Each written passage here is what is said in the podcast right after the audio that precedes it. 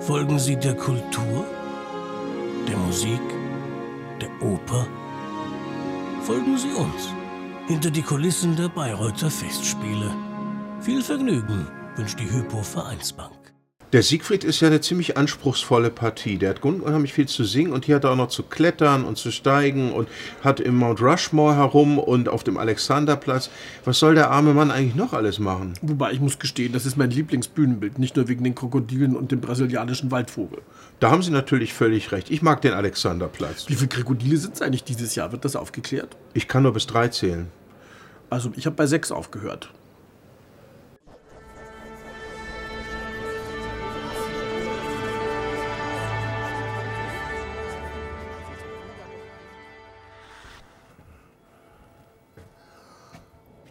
Guten Tag, meine Damen und Herren. Ich bin Stefan Finke, bereits geschminkt und umgezogen für die Rolle des Siegfried, den ich in diesem Jahr bei den Bayreuther Festspielen wieder singen darf. Wir sind an, sagen wir, drei Orten. Ich persönlich komme aus Bad Kreuznach, da sind wir zu Hause. Wir sind im Moment auf der Bühne der Bayreuther Festspiele, beziehungsweise auf dem Alexanderplatz in Berlin, in dem Bühnenbild, das Alexander Denitsch uns geschaffen hat für den Ring.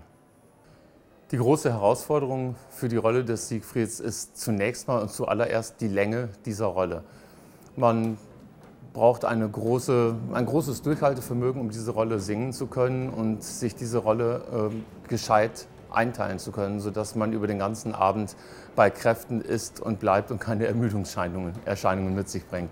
Darüber hinaus ist die Schwierigkeit, dass wir ähm, drei Aufzüge haben, in denen äh, die Musik sehr unterschiedlich behandelt wird. Im ersten Aufzug, erste Szene ist sehr, sehr viel Palando. Es sind unheimlich viele Worte unterzubringen in der Kürze der Zeit. Später haben wir die berühmte Schmiedeszene, die sehr ermüdend ist dann eine wohlverdiente Pause und dann kommt nach diesem großen ersten Akt der lyrische zweite, der einen ganz anderen, einen ganz anderen Umgang mit der Stimme verlangt, nämlich das lyrische ähm, zurückhaltende Singen, blumige Farben finden, bevor es in den dritten Akt geht, der wiederum ganz anders gestrickt ist, weil er viele Jahre später komponiert worden ist. Und dieser dritte Akt, der hat eher symphonischen Charakter, geht also auf die große Linie, den großen vokalen Output. Also drei sehr verschiedene äh, Forderungen, die an Stimme, Sänger und Künstler gestellt werden. So, hier sind wir mitten im Mount Rushmore, ähm, an einer Stelle, in der ich am dritten Akt der Produktion sein werde. Es ist ein bisschen hoch, aber noch nicht so ähm, die Schwierigkeit, wie wir es am Beginn des dritten Aktes haben, wenn wir nämlich ganz oben in circa 10 bis 11 Metern Höhe sein werden. Wir klettern rauf und die Luft wird dünner und wärmer und die Entfernung zum Orchester und zum Dirigenten wird größer und größer. Es ist äh, durchaus schwierig und gewöhnungsbedürftig, in der Höhe zu stehen, dort unten weit, weit weg den Dirigenten zu haben und Kontakt zu halten und trotzdem alles so zusammenzubringen, dass es beim Publikum ankommt, als stünden wir unten drauf. Ganz nebenbei, je höher wir kommen, wird es umso wärmer und wir sind bereits im dritten Akt, wenn wir oben sind. Also es ist eine wirklich körperliche Herausforderung, das Ganze äh, zu managen.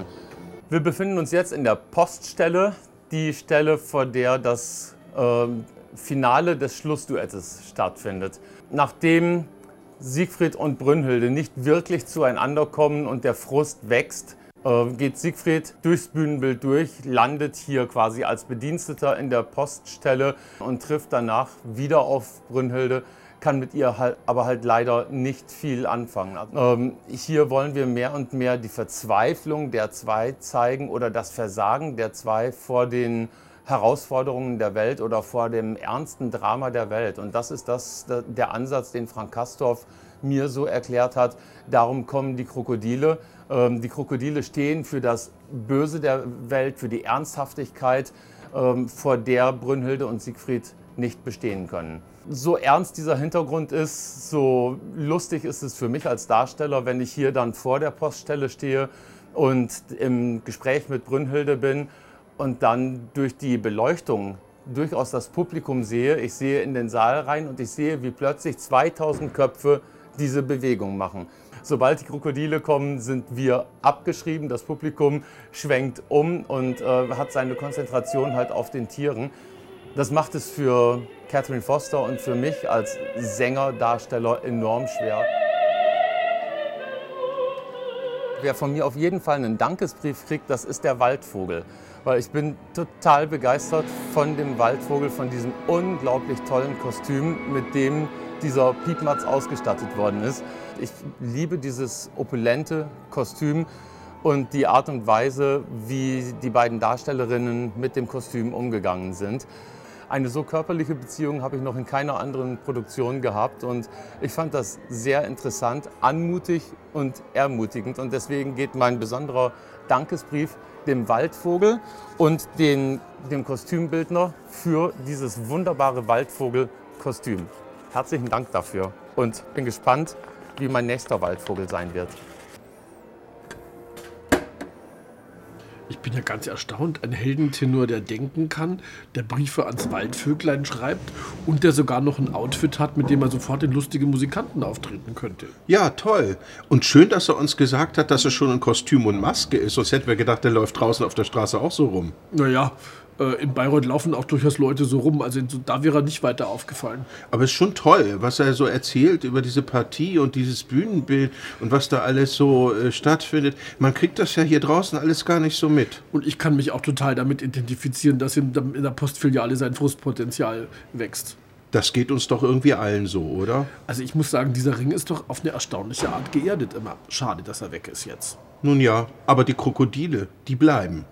Auf jeden Fall. In der Erinnerung von Bayreuth werden die einen ganz großen Stellenwert bekommen. Haben Sie sich denn schon eins gesichert für Ihr Museum? Naja, darüber reden wir noch. Schauen wir mal. Die kleine Tierschau in Warnfried.